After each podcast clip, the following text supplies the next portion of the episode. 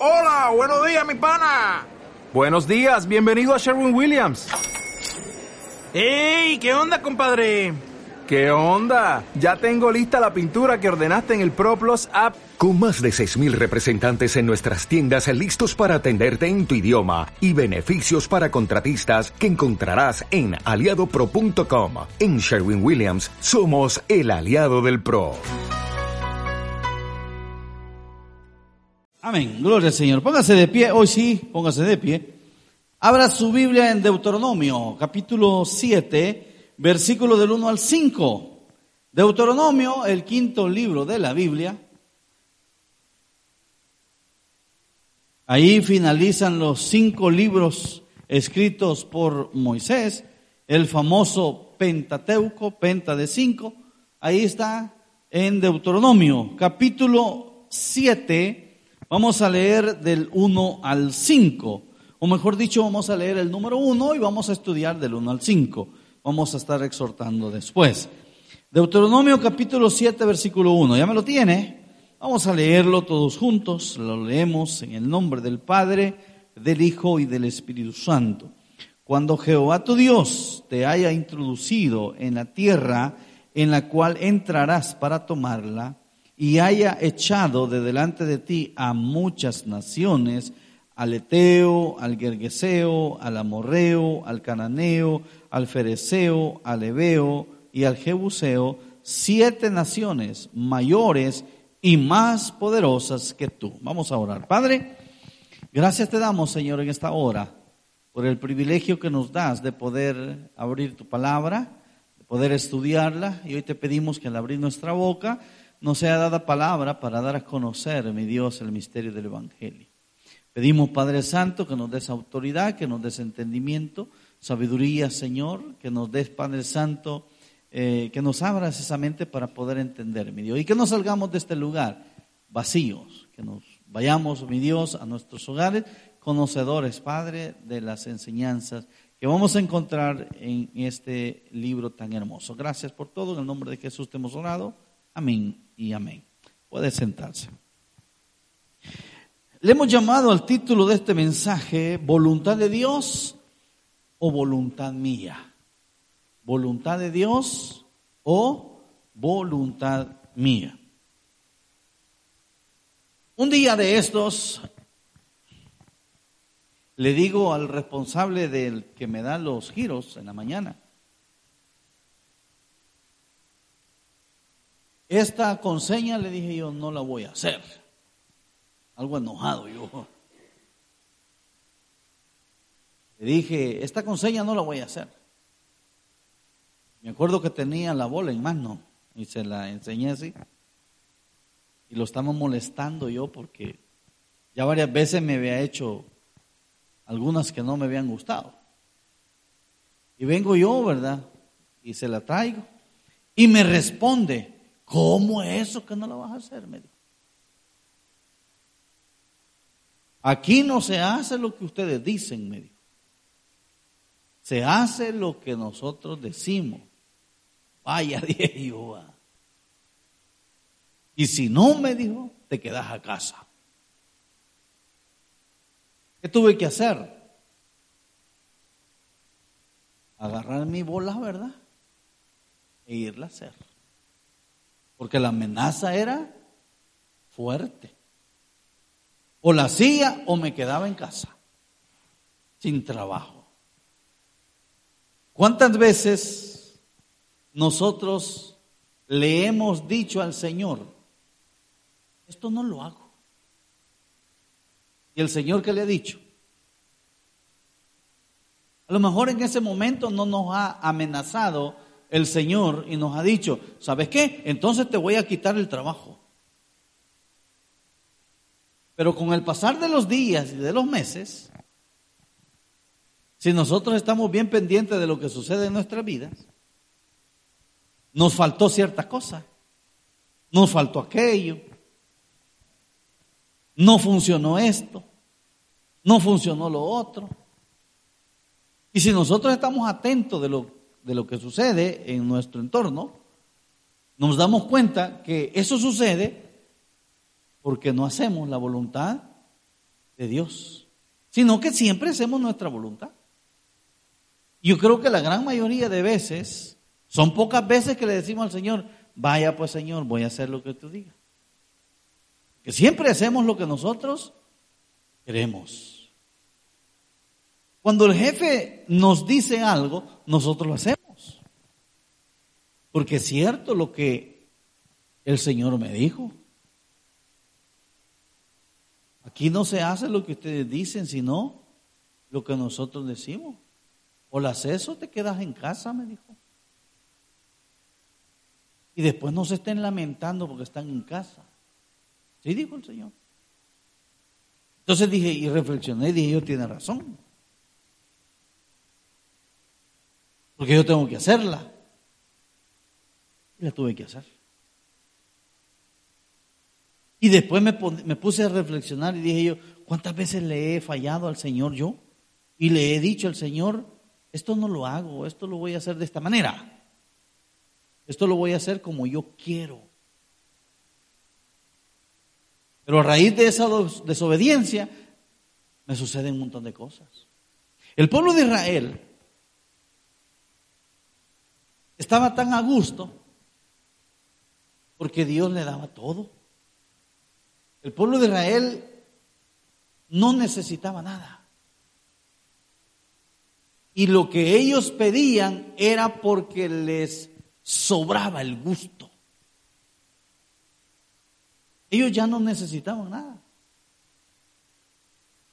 Ellos ya tenían la promesa, ellos ya habían salido de 400 años de pobreza, ellos ya habían salido de 400 años de angustia, ellos ya habían salido de 400 años de desprecio, de azote, de golpes, de malas palabras, 400 años que vivieron en Egipto soportando esa nación.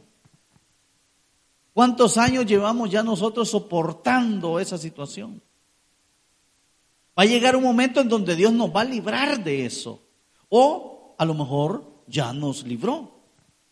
Y el pueblo de Israel ya había salido de eso ya estaba en el desierto, había pasado el desierto, ya estaba a punto de entrar a la tierra prometida, solamente le faltaba pasar el río Jordán. Cuando viene Moisés y antes de morir, Moisés les da, eh, eh, Deuteronomio se, se le llama la segunda ley. Aquí en Deuteronomio es un recordatorio que Moisés les hace al pueblo de Israel. Es un recordatorio, porque las leyes fueron dadas. Usted va a leer eh, Éxodo y Levítico, ahí están todas las leyes. Y el pueblo ya sabía, pero habían ciertas cosas que se les había olvidado. Entonces Moisés lo que hace es venirles a recordar, como nosotros hacemos muchas veces, nosotros le recordamos a usted lo que está en la Biblia, usted ya lo sabe. Pero nosotros solamente venimos a recordarle. El pueblo de Israel se había olvidado de muchas cosas y era necesario que Moisés viniera a recordarles. Y este es un recordatorio, pero más que recordatorio, viene siendo como una advertencia. Por eso usted tiene en el subtítulo ahí, dice advertencia, advertencia. Entonces el pueblo de Israel lo tenía todo, había venido de bendición en bendición, había visto caer el maná del cielo, había visto caer carne del cielo, había visto salir agua de la roca, había visto tantas maravillas, que el mar se abriera, había visto cómo Dios había dado victoria al pueblo de Israel sin que ellos hicieran absolutamente nada. Y, y ellos venían de ver todo ese tipo de cosas. Y estaban así, para poder recibir la bendición que Dios les había prometido. Estaban ya solamente al paso del Jordán para poder recibir la bendición. Pero no está de más, dijo Moisés, hacerles un recordatorio. Y viene Moisés y reúne al pueblo, a los líderes, porque cada tribu tenía su líder.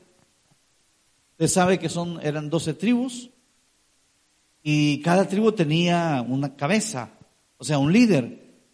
y todos reunidos ahí, y Moisés les dirige estas palabras y les dice, pongan mucha atención. Cuando Jehová tu Dios, le dice él, te haya introducido en la tierra en la cual entrarás, todavía no habían entrado, entrado, pero ya era seguro que ellos iban a entrar. Porque Dios no es hombre para mentir. Y lo que Dios había prometido, lo iba a cumplir. Entonces Moisés le dice, en la tierra en la cual entrarás para tomarla, y haya echado delante de ti a muchas naciones. ¿Quién había echado delante de ellos? Dios. ¿A quién había echado? ¿O a quién iba a echar? Delante de ellos significa que ellos lo iban a ver. Ellos no iban a hacer nada. Era Dios que iba a hacer todo. ¿A quién iba a echar? Esa tierra de Canaán estaba siendo ya poblada, habitada. ¿Y quiénes son los que vivían en esas naciones? Aquí está un listado. Vivían los eteos, los gergeseos, los amorreos, los cananeos, los fereceos, los heveos y los jebuseos. Siete naciones, les dijo Moisés. Siete naciones. Oiga, mayores y más fuertes que tú.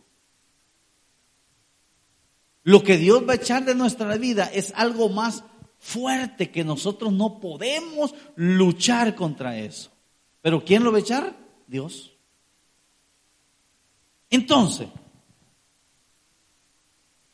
¿voluntad de Dios o voluntad mía? Aquí se va a hacer la voluntad de Dios. Lo que Dios dice que nosotros hagamos, eso vamos a hacer. Entonces, la primera cosa que Dios hace, porque estamos viendo que Dios va a hacer la voluntad de Él, no la mía, no lo que yo quiero, sino lo que Él quiere. Lo primero que Dios va a hacer es, antes de bendecirnos, Dios va a limpiar la casa.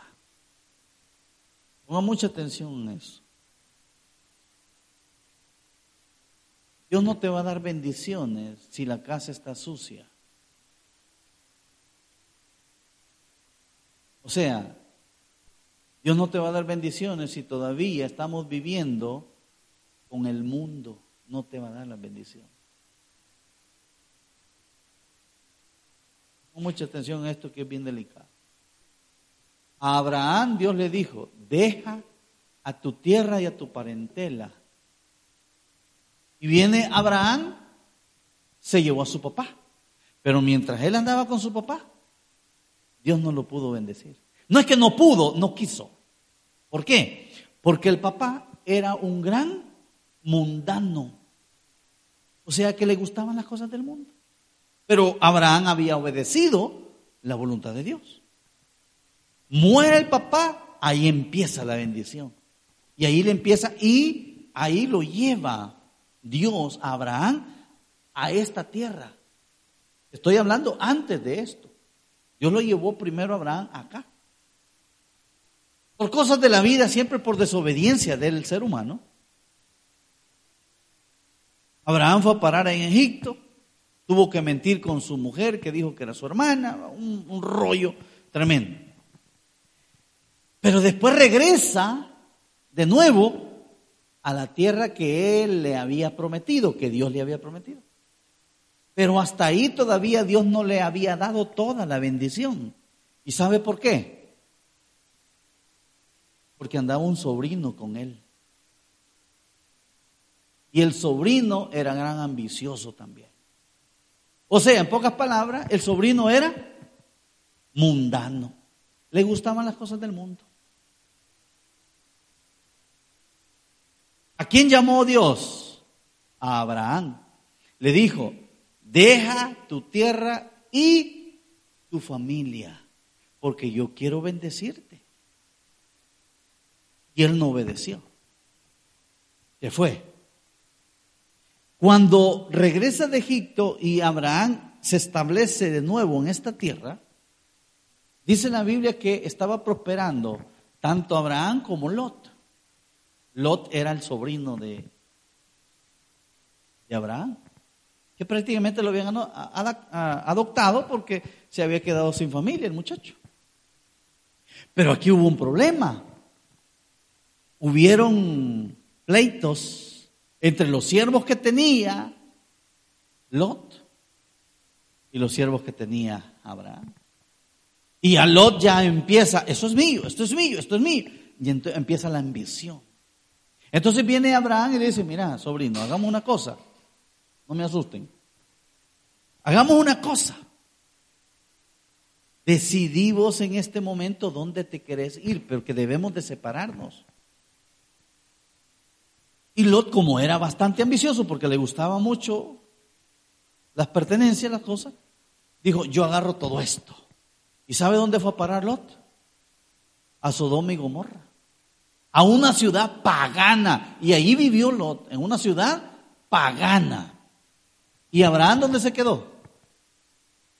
En la tierra prometida. Ahí fue bendecido. Hasta ahí, hasta que él se quedó solo. Entonces, Dios para bendecirte va a limpiar la casa.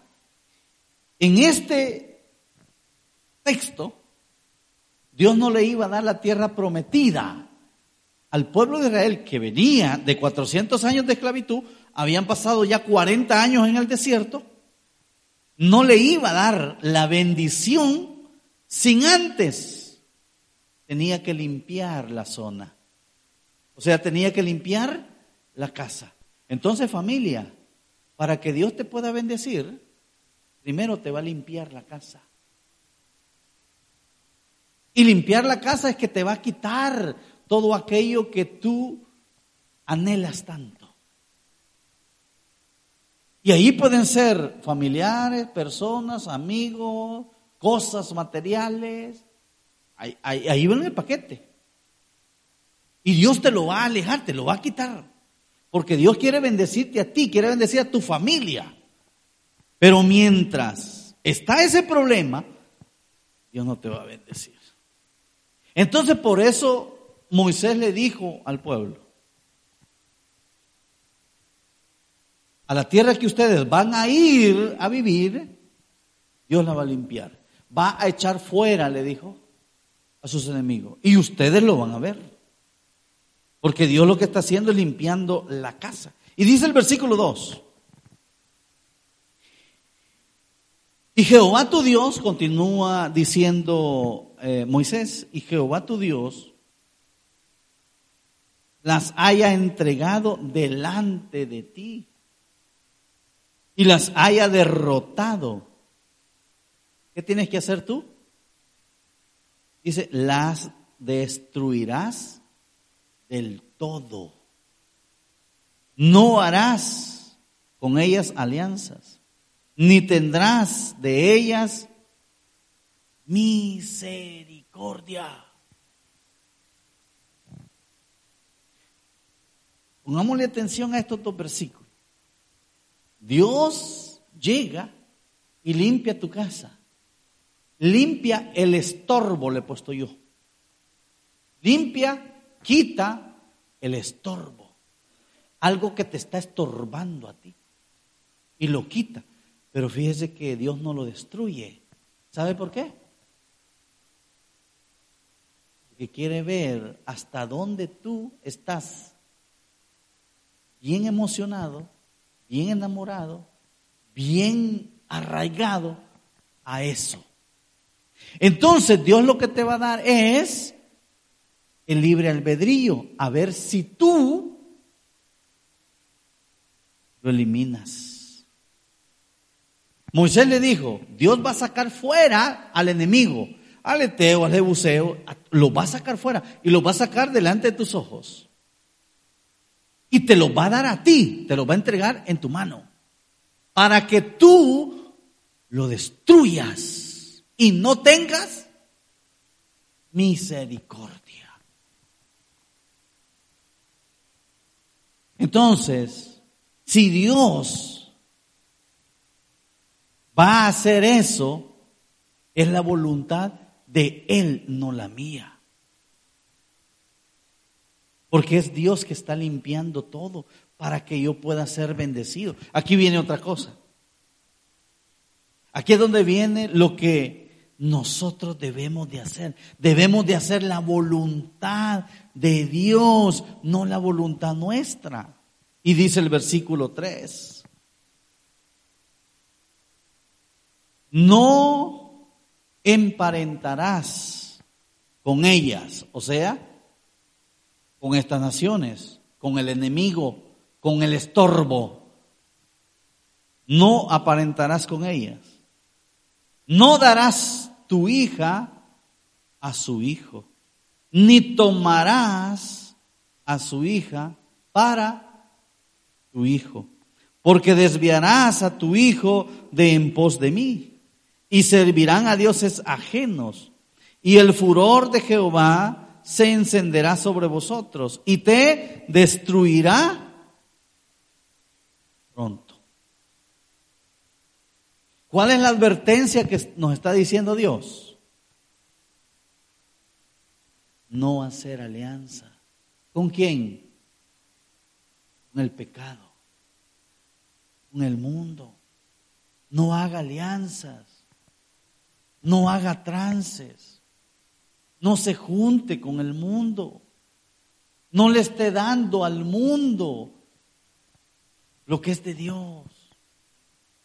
Nosotros le damos nuestra vida al mundo y nuestra vida le corresponde a Dios.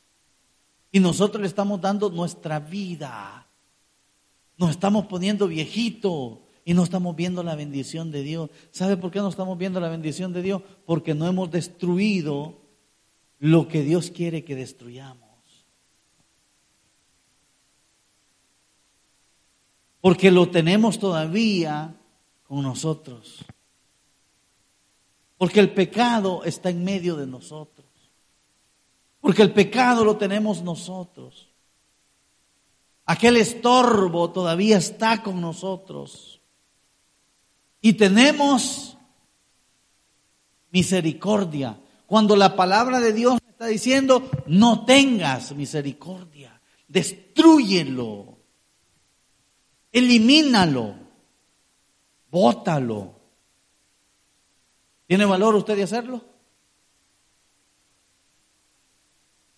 Si tiene valor, eso es lo que Dios quiere. Que nosotros nos armemos de valor y digamos, hasta aquí esta situación, basta. De aquí para allá, las cosas son hechas nuevas. Eso es lo que dice la palabra de Dios. He aquí todas son hechas nuevas. Las cosas, hermano porque yo voy a vivir siempre esclavizado. Y Moisés le estaba dando esta advertencia al pueblo de Israel porque debemos de entender nosotros algo, que Israel había salido de la esclavitud, pero la esclavitud no había salido de Israel. No sé si me entendió. Israel había salido de la esclavitud pero seguía siempre esclavo a las tradiciones. Nosotros venimos a la iglesia y hemos salido del mundo, pero el mundo no ha salido de nosotros. Hay cosas que todavía las tenemos acá y hay cosas que las estamos soportando. Hay cosas que las tenemos ahí guardadas. Cuando Dios dice, no tengas misericordia. ¿Qué pasó en el contexto de todo esto? Para que logramos entender. Porque la historia no se quedó acá. Esta fue una advertencia. Pero teníamos que ver la realidad de las cosas. ¿Cuál fue la realidad de las cosas? Ya cuando el pueblo de Israel entró a la tierra prometida que ya no fue comandado por Moisés, fue comandado por Josué. Y Josué era un tipo correcto, recto delante de Dios. Por eso Dios lo había escogido a él. Por eso fue el sustituto de Moisés, porque era una persona íntegra. Y empieza a conquistar la tierra, tribu por tribu. Y la tierra que conquistaba, según el mandato de Dios, ahí se establecía la tribu. La tribu de Rubén, la tribu de Gad, la tribu de Judá, etcétera, etcétera. Ellos se habían, se iban estableciendo. Aquí viene el error. Después de esta advertencia, sabe que el pueblo de Israel no hizo lo que Dios les dijo que hiciera. No los destruyó. Lo primero que les dijo, no hagas alianza con ellos, no des tus hijos a las hijas de ellas, ni tus hijos, hijas a los hijos de ellos. No hagan alianza. ¿Sabe lo primero que hizo Israel? Hicieron alianza. ¿Con quiénes? Cananeos, Eteos, eh, ¿cómo se llama? Jebuseos. Hicieron alianza. Cuando Dios dijo, no les tengas misericordia, échalos de la casa. Marrate bien los pantalones. Con el caso de la mujercita, amárrese bien la falda. Pero diga, yo en mi casa vamos a servir al Señor. De hoy en adelante, nada ni nadie me va a separar del amor de Dios. Pero debemos de pararnos firmes. Ahí está el pueblo, todo flojo, y su alianza. Ah, no, es que ellos, como, como eh, eh, eh, estos enemigos, porque eran enemigos de Israel, habían cultivado ya la tierra. ¿Sabe cuál fue el pensamiento de ellos? Ah, es que ellos ya conocen la tierra, es que ellos ya tienen cultivo. Y nosotros vamos a venir todavía a cultivar. Y de aquí que cosechemos va a pasar mucho tiempo. Entonces, hagamos alianza porque ellos ya tienen el producto. Ellos ya tienen los pepinos, ellos ya tienen la comidita. Entonces nosotros solamente vamos a hacer como un trance, se las compramos a ellos, ¿verdad? Y asunto arreglado. Y los dejaron vivir siempre en su zona. Ay, cometieron un error. Cuando la advertencia fue, elimínalos. Que eliminarlo. Ahí estamos pasando mala vida. Ahí estamos viviendo mal en ese trabajo o en, en esa situación. Escuchaba unos, unos compañeros en el trabajo. Ahora en la mañana estaba escuchando un compañero. Y me dice, ya estoy harto de aquí. Ya estoy harto de este trabajo. Le digo que ya no quieres trabajar. O sea, sí trabajar quiero. Aquí me dice, o sea, en el puesto. O sea, allí propio en esa empresa. Dije, ya estaba harto, dice. La pregunta es, bueno, y si estás harto, ¿por qué no lo dejas? Pues? ¿Sabe por qué no lo deja? Porque le viene a mente, ¿y si me quedo sin trabajo? ¿Sí o no? ¿Y quién va a llevar el sustento a la casa?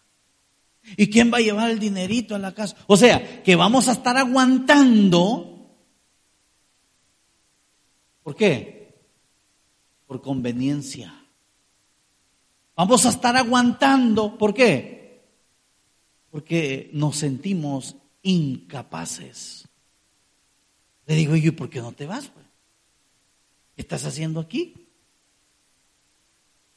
No me supo responder. Pero yo, por ejemplo, en lo personal, cuando no me ha gustado una situación en un trabajo, yo lo dejo. ¿En quién hemos confiado? ¿En el Eteo, en el Jebuseo, en el Cananeo o en Dios? Entonces hay una gran diferencia. Si yo he confiado en Dios, yo voy a eliminar y no voy a tener lástima. Yo no voy a... Ay, es que mis hijos se van a quedar sin comida. Si yo sé que he confiado en Dios, Hoy me quedo sin trabajo, mañana consigo otro. Y, mire que literal ha sucedido. No le estoy bromeando yo. Literal, hermano. Y a veces uno queriendo, ay, ya dejé este trabajo, me voy a quedar una semanita en la casa, va descansando, me voy a agarrar una semana de vacation. ¿ah? Cuando el siguiente día están llamando, mira, ¿quieres trabajar? Mira, está un trabajo. Ahora, si uno no quiere trabajar, ahí es otra cosa, ahí ya no. ¿verdad? Pero si uno confía en el Señor, uno no tiene que tener lástima, porque uno sabe que Dios lo que quiere es bendecirnos, pero no está bendiciendo nuestra vida y nuestra familia, porque nosotros estamos haciendo alianza todavía con el mundo. Y mientras nosotros estemos haciendo alianzas con el mundo, las bendiciones nunca van a llegar. Vamos a pasar años y años, vamos a quizás morirnos y la bendición nunca va a llegar y nunca va a llegar porque Dios no te va a bendecir. ¿Por qué Dios no bendijo a Abraham cuando papá estaba vivo? ¿Por qué Dios no bendijo a, Abraham del todo cuando Lot estaba con él? ¿Sabe por qué? Porque esos son estorbos. Y los estorbos no debemos de tenerlos. No. Lo eliminó hasta que Él limpia la casa, hasta entonces ahí viene la bendición. Y nosotros lo que debemos de hacer es mantener la casa limpia. O sea, no hacer alianza, no hacer trance con el mundo, no enrollarnos con el mundo, no mezclarnos con el mundo. Pastor, pero ando en el mundo. Sí, dijo Pablo, en el mundo ando, pero yo no soy del mundo. Porque yo tengo que ser la diferencia. Porque la palabra del Señor dice que yo soy luz en medio de la oscuridad. Y la oscuridad es el mundo. Y yo tengo que ser luz. Y si yo soy luz, entonces la gente me va a ver. Dice la palabra, no es posible que pongan una vela, una luz debajo de un almud. No, no. ¿Y por qué? ¿Y por qué nosotros nos vamos a andar escondiendo?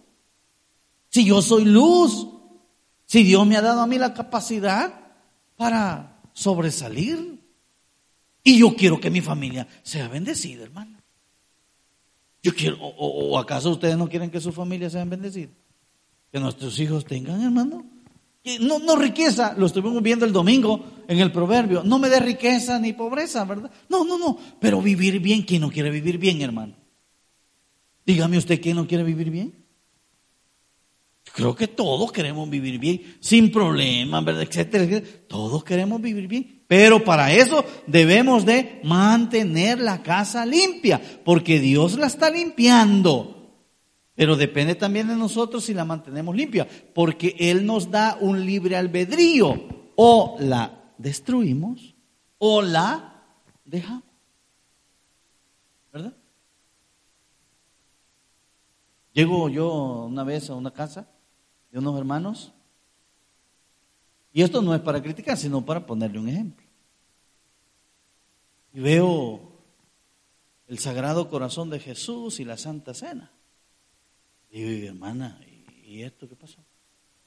Ay, es que lo tengo de recuerdo, me dijo.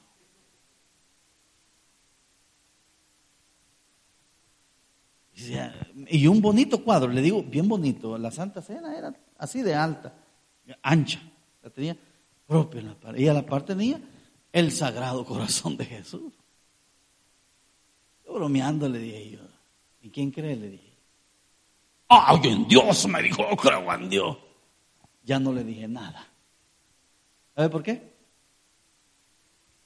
Porque son gente fanfarrona, que solamente hablan, pero en el corazón no están haciendo lo que la palabra de Dios nos dice y hagamos. ¿Qué dijo el pueblo aquí? Sí, Moisés, lo vamos a hacer cuando entremos, porque ellos estaban entusiasmados porque querían recibir la bendición. Sí, Moisés, lo vamos a hacer, lo vamos a hacer, amén, amén. Y como Dios conoce el corazón, y Dios muchas veces lo hace para probar. Pero después no lo hicieron. Conocí a un diácono, fue compañero mío, allá en El Salvador.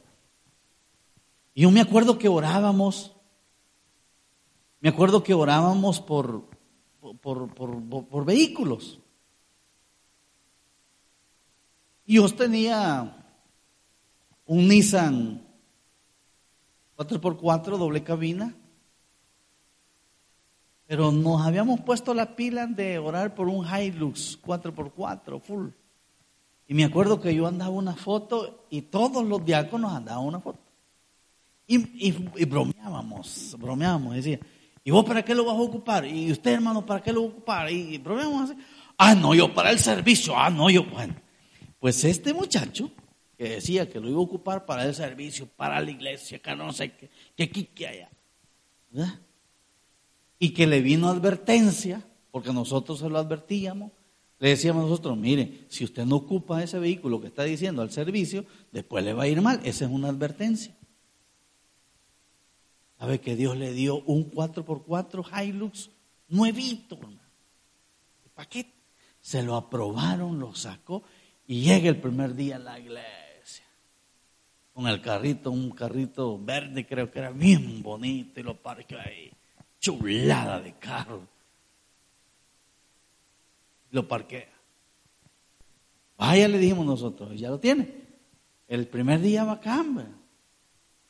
Sabe que se perdió dos semanas de la iglesia. No llegó. No llegó. Al final de esas dos semanas, ¿sabe lo que le pasó? En un semáforo de San Salvador, pararon dos con pistola y le robaron el carro. Nuevito. Un semáforo. Le dijeron, bajate. Y se llevaron el carro. ¿Cuál fue la advertencia? ¿Qué es lo que Dios le dijo? Pero como no hacemos caso, estamos viviendo siempre las consecuencias. Y para ir terminando, mire, no traicionemos la confianza de Dios. Por favor, no traicionemos. El versículo 5 dice, mas así debéis, perdón, habéis de hacer con ellos sus altares destruiréis y quebraréis sus estatuas y destruiréis sus imágenes de acera y quemaréis sus esculturas en el fuego. ¿Sabe por qué? Porque estos eteos, estos jebuseos, estos cananeos, estas siete naciones más fuertes y poderosas que Israel, eran idolatras. O sea, que eran personas que adoraban otros dioses. Y Dios en el 5 les dijo, tienes que destruir esos altares, quebrar esas estatuas, destruir sus imágenes y quemar sus esculturas. En pocas palabras está diciendo, tienes que destruir, tú tienes que destruir todo, porque si no te va a afectar en la bendición que Dios tiene planeada para ti y para tu familia. Vas a afectar a todos. Tienes que destruir cualquier altar, cualquier Dios. Tienes que destruirlo, porque ellos eran idólatras. Y no estamos hablando, aquí eran formas literales, sí, porque aquí está hablando literal, pero metafóricamente hablando, hermano, hoy en la actualidad, hoy, hoy, ahorita. ¿Cuántos dioses tenemos nosotros? ¿Cuántos dioses tenemos? Está el Dios Facebook, ¿verdad? Está el Dios WhatsApp. Está el Dios televisión está el Dios, eh, pongámosle vicio, ¿verdad? Vicio, pero va todo, ¿verdad? Licor, cigarro, marihuana, cocaína, ¿verdad? Ahí va todo. El Dios dinero. ¿Qué otros dioses podemos mencionar? Hay cantidad. Esos altares tenemos que derribarlos. Porque mientras nosotros no lo derribemos, nuestra familia no va a tener la bendición que Dios nos quiere dar. No la va a disfrutar. Hasta que nosotros decidamos, a partir de hoy, hoy se acaba todo esto.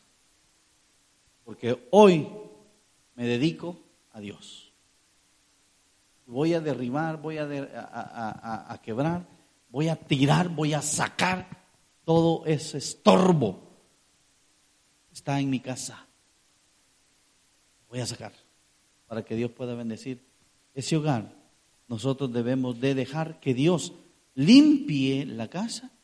Ya una vez limpia la casa, nosotros debemos de mantenerla limpia. Y ahí van a llegar las bendiciones. Denle un fuerte aplauso al Señor. Vamos a orar. Padre, gracias te damos, Señor. En esta hora por hablarnos a nuestros corazones. Te queremos pedir perdón, Señor, porque seguimos haciendo nuestra voluntad y no la tuya. Seguimos haciendo lo que nosotros decimos y creemos y no lo que tú dices. Si usted nos está escuchando o está acá y no tiene a Cristo en su corazón, yo le quiero lanzar una invitación. Yo creo que es un momento de dedicarnos a las cosas de Dios y no a las cosas del mundo. ¿Qué le parece si ahí donde está puede abrir la puerta de su corazón? Y pueda entregarse al Señor para que Dios pueda limpiar su casa, para que Dios pueda quitar todos aquellos estorbos que están ahí y que mientras están Dios no nos va a bendecir. Si usted siente en su corazón, haga conmigo esta oración y dígale, Señor Jesús, yo te quiero recibir ahora como mi único y suficiente Salvador personal. Creo que eres Dios. Moriste en la cruz por mis pecados y que resucitaste al tercer día.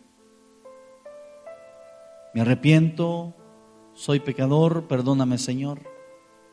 Gracias doy al Padre por enviar al Hijo a morir en mi lugar.